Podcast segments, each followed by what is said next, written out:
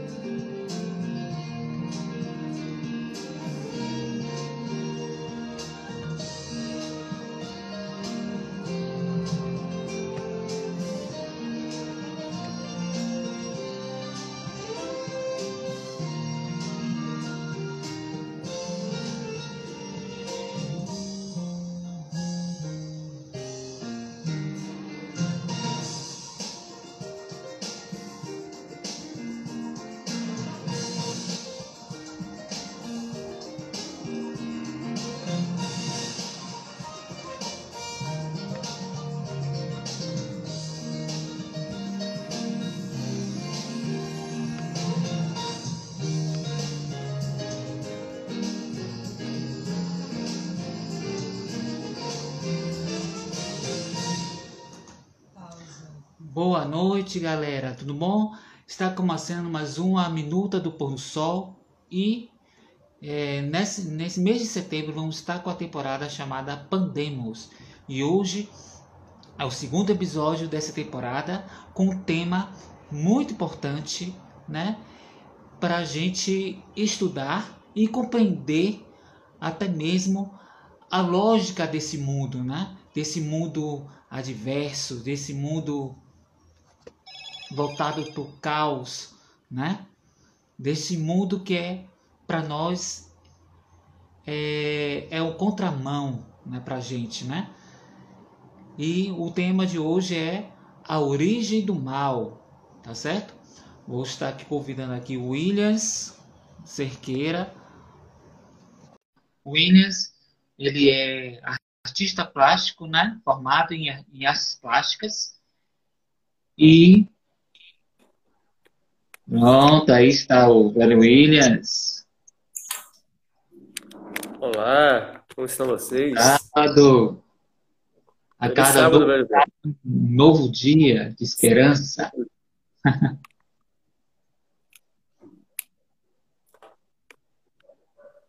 Diga aí, Will. Estamos aqui, vocês estão me ouvindo bem? Alto e bom som. Ah, que legal. Quando você quiser que eu comece, eu começo, viu, Dani? Certo, eu estou aqui chamando o pessoal. Mas é, é bom, Inês, você se apresentar também, é, falar também um pouco desse tempo que a gente vai estudar, né? Dar logo, se você quiser fazer introdução. Ok. Para aqueles que não me conhecem, né? Eu sou Williams, certo? Estamos aqui nessa série Pandemos. Hoje o tema vai ser a origem do mal, certo?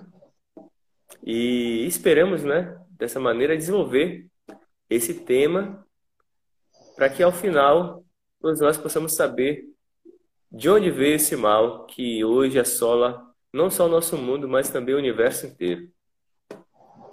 Tá ok? Com certeza. Will, se você já quiser começar, a gente pode começar. É, eu faço a oração aqui e aí a gente já começa. Ok. Tá bom? É, vamos começar com a oração então. Certo. Vamos orar aqui todo mundo. Fechando nossos olhos. Pai amado, nós somos gratos a Ti, Senhor, pelo mais um sábado aproveitoso nessa santa presença, Senhor. Senhor, Amém. que Seu Santo Espírito fica com cada um de nós aqui, que irão assistir essa palestra a respeito de, desse, desse início desse grande conflito, Senhor. Amém. E, e, e, que o Senhor esteja presente com Williams, né, para que ele venha ministrar a tua palavra, para que nossos corações é, sejam tocados pelo seu Santo Espírito e Amém. que venha nos constranger para que cada dia venhamos estar na sua santa presença. Tudo isso que Amém. ele pede, agradeço no Filho amado Jesus Cristo. Amém. Amém. Amém. Muito bem. Então vamos começar o nosso lema de hoje, né? A origem do mal. Antes de começar, temos um pensamento interessante aqui que eu gostaria de compartilhar com vocês, que diz mais ou menos assim: Vigie teus pensamentos, porque eles se tornam palavras. Vigiem suas palavras, porque elas se tornam ações. Vigie suas ações, porque elas se transformam em hábitos. Vigie seus hábitos, porque elas se transformam num caráter. E vigie o seu caráter, porque ele se transforma, ao final de tudo, no seu destino. Então, desde já, percebemos quão importante o pensamento. Como nós estudamos na semana passada, não é? Sobre a percepção da realidade, também vimos alguma coisa com relação ao pensamento, não foi assim? Sim, foi. Tudo que nós temos, na verdade, tudo que nós percebemos está em nossa mente, não é? E tudo isso acaba se tornando um produto para os pensamentos. É a matéria-prima dos pensamentos são o que as nossas percepções tiram, não é, da realidade. Então, ao falar disso, né, dos pensamentos, ao ler esse texto interessante, né, que mostra o passo a passo como se chega até o nosso destino, eu gostaria de começar é, trazendo para a nossa reflexão aqui um texto muito interessante, né, conhecido também de vocês, que é o texto de Ezequiel. Vamos lá o texto de Ezequiel? O texto está no Velho Testamento, Ezequiel 28. Ezequiel 28, verso 13 em diante. Ok? Seja bem-vindo, Miqueias. Deus te abençoe. Dê muita paz, muita sabedoria para você e para todos que estão aqui. Sara Frota também. Deus te abençoe, Sara. Tudo de bom. Muito bem, eu vou começar lendo com vocês aqui, certo? Sobre a origem do mal. Está em Ezequiel 28. E esse texto é importantíssimo porque mostra realmente como tudo começou. Diz assim, olha. Falando, veja só que esse texto começa falando, né? É um texto que fala sobre o, o filho do homem é, que vai falar sobre o rei de Tiro, né?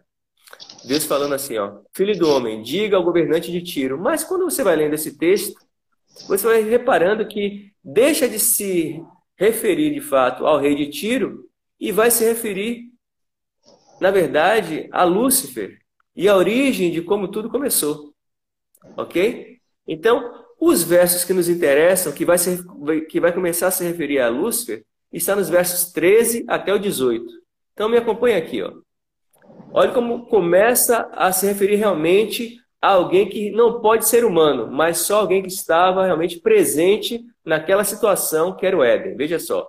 Você estava no Éden, no jardim de Deus. Todas as pedras preciosas o enfeitavam. O sárdio, o topázio e diamante, o berilo, o ônix e jaspe, safira, carbúnculo e a esmeralda. Seus engates e guarnições eram feitos de ouro. Tudo foi preparado no dia que você foi criado. Olha que, que, olha que revelação fantástica ele está falando aqui. Que no dia que esse ser foi preparado, né, todas essas pedras, esse engaste de ouro, tudo foi preparado também juntamente com ele. Olha como continua o texto, verso 14. Você foi ungido como querubim guardião, pois para isso eu determinei. Olha, Deus está dizendo que ele tinha determinado esse ser para ser o quê? O querubim guardião. Olha a continuação. Você estava no Monte Santo de Deus e caminhava entre as pedras fulgurantes. Você era inculpável em seus caminhos, desde o dia que foi criado, até que se achou maldade em você. Olha que coisa interessante. Ele não tinha culpa nenhuma. Ele era irrepreensível. Ele era um santo. Ele era puro. Até que se achou maldade ou iniquidade. Alguns textos vão falar que se achou iniquidade, né? Eu gosto até do texto que fala sobre iniquidade, porque iniquidade quer dizer separação da lei de Deus. Né? Olha o verso 16 o que diz. Por meio do seu amplo comércio, você encheu-se de violência e pecou. Por isso eu lancei em desgraça para longe do, do monte de Deus, e eu o expulsei, ó querubim guardião, do meio das pedras fulgurantes. Agora vamos atentar para o verso 17. Olha que coisa interessante. Seu coração tornou-se orgulhoso por causa da sua beleza, e você corrompeu a sua sabedoria por causa do seu resplendor. Por isso eu o atirei à terra, fiz de você um espetáculo para os reis. Por meio dos seus muitos pecados e do seu comércio desonesto, você profanou os seus santuários. Por isso fiz sair de você um fogo que o consumiu e eu reduzi você a cinzas no chão, à vista de todos os que estavam observando. Então o texto começa falando de um passado, depois fala de um presente, não é? Nós vamos ter que é, conversar um pouquinho sobre esse presente também, e também remete para um futuro que vai acontecer. Então são três tempos esse texto aí. Esse texto é interessante que ele fala de três tempos: um passado de Lúcifer, quando ele era perfeito, depois como ele se, se contaminou, né? Como ele se corrompeu, e depois vai falar do futuro dele que é o quê? Se tornar cinzas. Ok?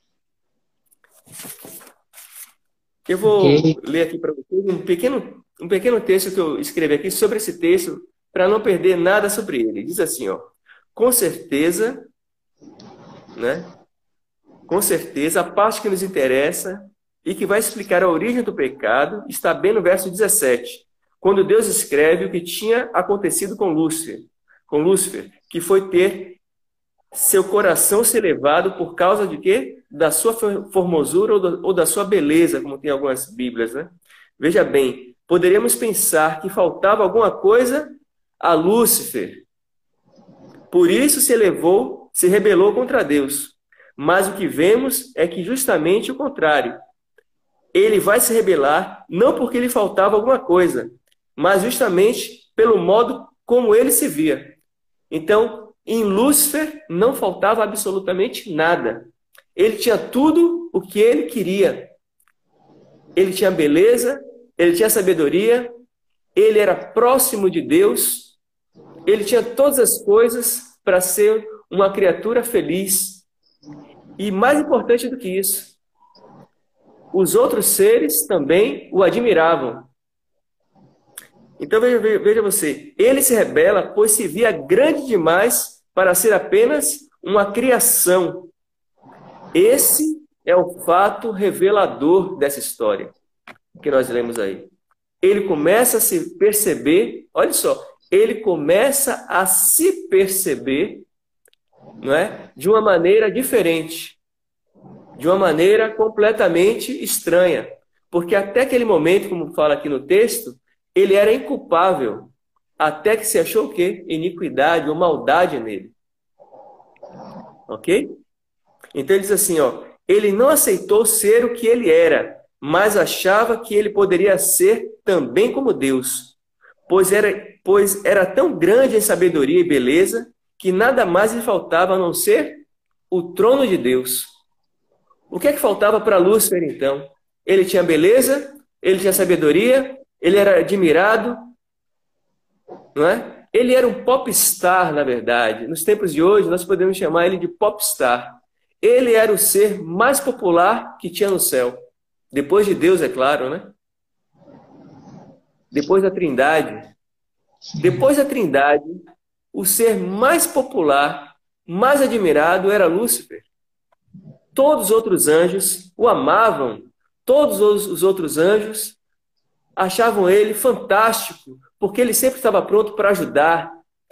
Ele estava sempre pronto para dizer uma palavra de sabedoria. Qual o princípio da sabedoria? Como é que está lá em Provérbios? Como é que está lá em Salmos? O princípio da sabedoria é o temor do Senhor. Ele era um dos anjos que mais temiam a Deus. Quando a gente fala em temor aí, não é medo de Deus, mas ele admirava a Deus, ele adorava a Deus. Estamos falando de um ser aqui que tinha uma ligação perfeita com Deus. E Deus o amava muito. Esses textos aqui nos falam sobre isso. Ele era tão amado que tudo que, você, que nós hoje pensamos em, em beleza, quando pensamos em beleza, Deus tinha feito justamente quando criou Lúcifer. As pedras preciosas. Outros textos dizem ainda que até a música foi feita quando ele foi criado, os pífaros, tambores e outras coisas. Estamos falando de um ser que não tinha motivos nenhum para revelar para Deus. Mas eu vou, eu vou ilustrar com uma coisa interessante que eu ouvi hoje aqui de noite, aqui em casa, com a minha bela esposa Sara. Ela estava conversando aqui né, numa live com os irmãos dela, com o irmão e a mãe. E aí Sara fez um negócio aí no cabelo, né, uns trançados, né? E ela falou assim para para Daniel que está assistindo a gente aqui, né? E para a mãe de a mãe dela. Ela disse assim: "Eu só consigo me ver aqui no na imagem por causa dos cabelos que ela tinha feito esses essas tranças, né? E achei engraçado aquilo porque hoje nós estaremos falando justamente sobre essas questões profundas da alma da criatura, sabe? Essa, essa é uma questão muito, muito delicada e muito sutil, não é? Então, uma bobagem dessa, que foi as tranças que ela colocou no cabelo, eu falei para ela é, que há determinadas coisas que a gente faz na nossa vida, não é? Que podem trazer à tona sentimentos que estavam lá no fundo da nossa alma, certo? E que se forem, e, se for aquele, aquele, aquele motivador interessante, pode trazer coisas boas para você. Mas se for algo também estranho, pode trazer uma tragédia para você. Né? Então, o ser humano, não só o ser humano, mas todas as criaturas de Deus que ele fez conscientes, tem isso, tem essa consciência, né? E eu diria para você que não teria nenhuma inconsciência. Porque Veja só, quando você é perfeito, você não apenas conhece os outros, mas você também se conhece. É, no portal do templo lá de Delfos, Delfos é uma cidade grega, né? E eles tinham lá um, um, um templo onde eles tinham oráculo, né? O oráculo de Delfos, aonde eles iam lá é, buscar né, informações. Era um vidente, na verdade. O oráculo é como se fosse um vidente. Né? E tinha aquelas, aquela, aquelas, aqueles homens e mulheres lá que faziam parte daquele culto né, e tal. E no, na porta de Delfos tinha assim: conhece-te, conhece a ti mesmo. Então, os homens, desde que começou o pecado, o homem quer conhecer. A maior expectativa do homem é conhecer as coisas. Só que, antes do pecado, eu diria para você que não existia nem a inconsciência como existe hoje. Nós temos a consciência, né? mas com Freud, Jung e outros, e outros né, psicólogos, vai começar a trazer esse novo termo, né, que é a inconsciência. Eu diria para vocês que quando Lúcifer, ele, antes de ele pecar, ele tinha o conhecimento exato de quem ele era. Nada fugia ao conhecimento dele a respeito dele mesmo. E o conhecimento não só a respeito dele mesmo, mas a respeito também das outras coisas. Está entendendo? Então, até esse momento, não havia um, um, problema de conhecer as coisas. Vou relembrar um fato interessante. Quando o Adão e Eva pecam e eles se escondem atrás da árvore, né? E Deus vai no final da tarde conversar com eles. Eles estão escondidos e Deus pergunta assim: onde estão vocês? Aí Adão diz: estamos aqui atrás, estamos nus. E Deus pergunta: mas como é que vocês sabem que estão nus? Aí ele vai dizer: porque comemos do fruto e agora Estamos, estamos nus.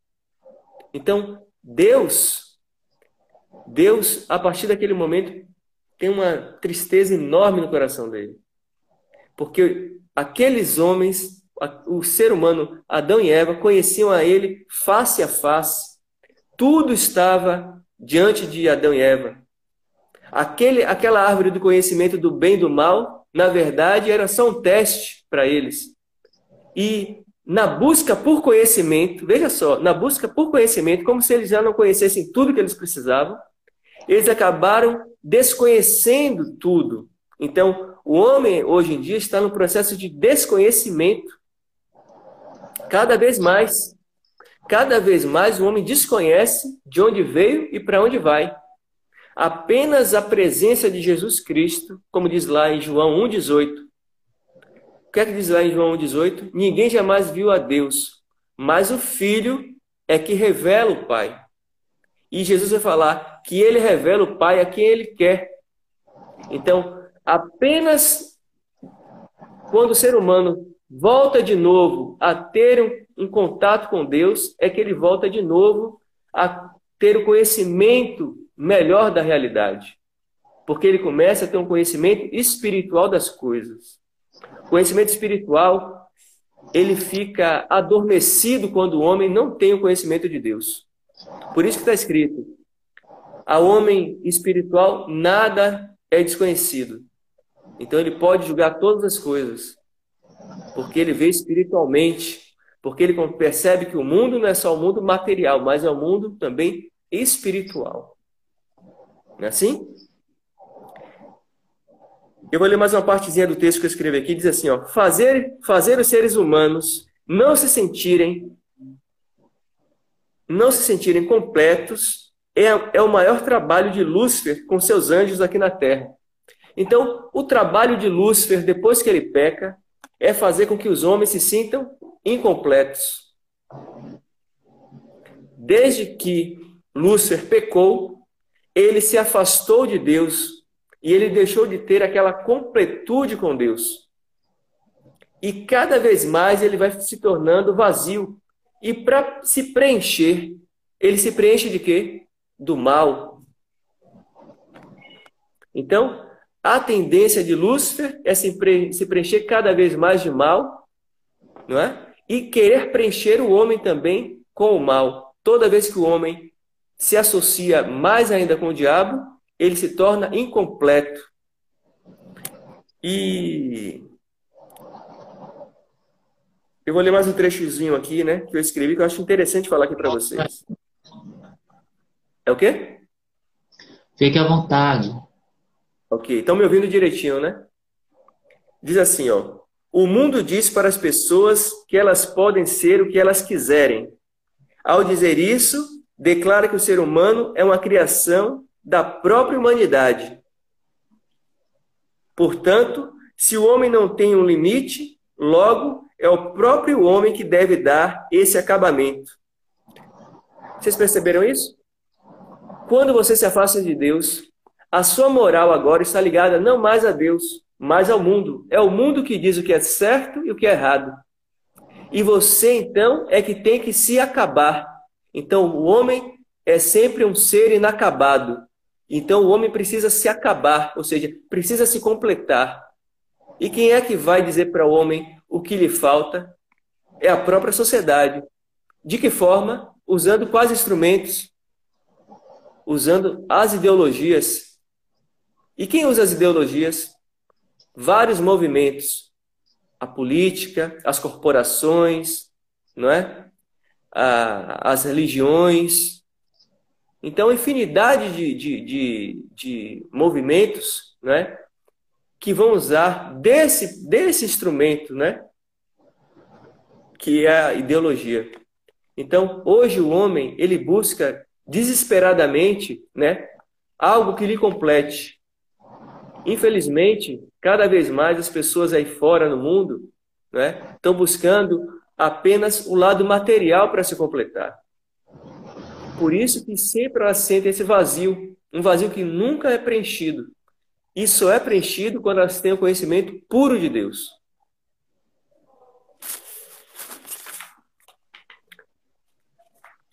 Tem um outro texto que eu queria trabalhar com vocês aqui, que é o texto que está em Gênesis. Vamos lá para Gênesis? eu queria trabalhar com um conceito aqui com vocês. Sim. Gênesis 4. Gênesis 4.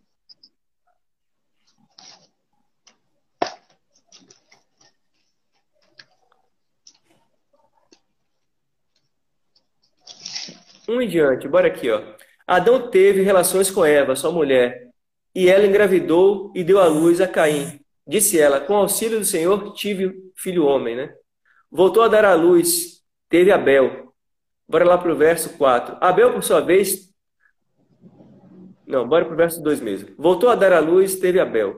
Passado algum tempo, Caim trouxe do fruto da terra uma oferta ao Senhor. Abel, por sua vez, trouxe as partes gordas das primícias crias do seu rebanho. O Senhor aceitou com agrado Abel e, e sua oferta, mas não aceitou Caim e sua oferta. Por isso Caim se enfureceu e o seu rosto se transformou. O Senhor disse a Caim: Por que você está furioso? Por que se transtornou o seu rosto? Se você fizer o bem, não será aceito? Mas se não, fiz, se não fizer, saiba que o pecado o ameaça a porta. Ele deseja conquistá-lo, mas você deve dominá-lo. É?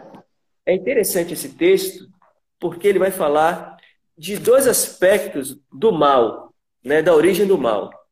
No aspecto de, de Lúcifer, nós vemos que Lúcifer ele tinha, ele cobiçou né, o trono de Deus. Ele queria ser igual a Deus. Ele cobiçava ser igual a Deus. Geralmente, esse termo cobiça e desejo, eles são sinônimos. Eles, eles querem dizer praticamente, praticamente a mesma coisa. Mas existe uma, uma sutileza nesses termos aí que os difere. Cobiça geralmente tem a ver com o que está fora de você.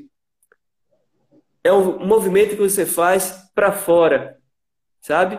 Por isso que no, no décimo mandamento, nos dez mandamentos tem o décimo mandamento que diz assim, ó, não cobiçarás a mulher do teu próximo, a casa do teu próximo, o animal do teu próximo, nem coisa nenhuma do teu próximo.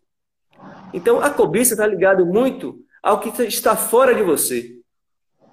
Mas o desejo, o desejo tem a ver com algo que está um pouco mais internamente a você. Há um sentimento seu. Não que a cobiça não seja um sentimento, é também um, um, um sentimento. Mas só que o desejo é uma coisa que se passa de uma maneira mais psicológica, sabe? Então, o desejo aí para Caim, vocês vão perceber aqui no, no, verso no verso 8, né? Deus diz assim para Caim. Não, no verso 6, né? No verso 6 assim: O Senhor disse a Caim: Por, por que você está furioso? Por que se, se transtornou o seu rosto? Se você fizer o bem, não será aceito, mas se não o fizer, saiba que o pecado ameaça a porta.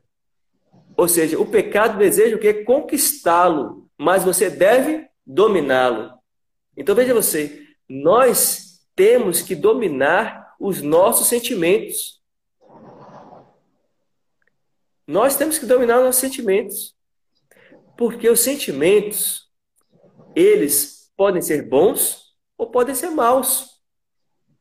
Mesmo os bons sentimentos, eles muitas vezes, num momento errado, ele pode, ele pode ser algo que não é bem-vindo. Então, como está escrito no Provérbios, diz assim, ó, a palavra dita no seu tempo certo é como maçãs de, de ouro servidas em uma salva de prata. Então, mesmo o que você quer falar, você tem que escolher o melhor momento para falar as coisas. Então, você tem vários tipos de sentimentos. Você tem a satisfação, você tem a alegria, você tem o prazer, você tem desejo, você tem esperança, você tem cobiça, né? Você tem a bondade, tem a paixão, tem a compaixão, tem o remorso, tem a paz. Tem vários tipos de sentimentos. Mas a sua razão tem que dominar esses sentimentos. Você não pode se deixar levar pelo sentimento. Por isso que Deus fala assim, ó, bem-aventurado aqueles que não viram mas creram. Porque ver faz parte do sentir também, não é? Então você, depois que você vê, porque veja só, o sentimento, por exemplo, os sentidos, vamos falar um pouquinho dos sentidos. Nós não, como eu falei na, no, na nossa, no nosso encontro passado, os sentidos simplesmente, eles não escolhem as, as coisas, eles simplesmente percebem as coisas. Mas o bem e o mal, não. O bem e o mal não é um sentimento, é uma escolha. E é uma escolha que você faz com o quê? Com a razão. Por isso que lá no Jardim do Éden, você tinha tudo a, a, a, que fazia parte dos sentidos. Tantas coisas belas, né? Tantas coisas maravilhosas tinha naquele jardim. Mas a árvore do bem e do mal, do conhecimento do bem e do mal, não era uma árvore para o sentimento, mas era uma árvore para o, o juízo, ou seja, para a escolha. Você podia pegar aquela árvore ou não pegar aquela árvore. Então ela não tinha a ver com o, o sentimento, ela tinha que ver com a razão. Mas só que o diabo, quando ele chega no Éden, o que é que ele faz? Ele faz com que, a, com que Eva e, e Adão eles começassem a sentir da maneira que ele sentia. Por isso que o sentimento é problemático. Por isso que você sempre tem que pensar antes de agir. Certo? Então, nós estamos trabalhando aqui essa questão da, da, do mal, da origem do mal, e o mal se dá assim, minha gente. Todos nós, assim como Lúcifer, nós também estamos a cada dia, a cada momento sujeitos a pecar. Estamos sujeitos a pecar. Então, como Deus falou aqui para Caim, cumpre a nós dominarmos esses sentimentos. Nós temos que dominar esses sentimentos. Certo? O que diz lá em Tiago, né? Bora pegar o livro aqui de Tiago. Tiago 1. Acompanhe comigo aqui o livro de Tiago. Tiago 1,13, né? Não, 1, 1, 3, acho que é isso. Não, Tiago 1, Bora ver, 13, né? Tiago 1, 13. Me acompanha aqui, ó.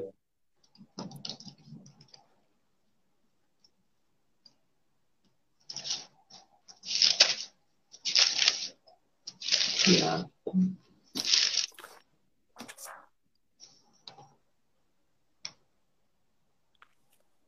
Tiago 1, 13. Quem é sábio e tem entendimento entre vocês, que o demonstre por seu bom procedimento, mediante obras praticadas com a humildade que provém da sabedoria.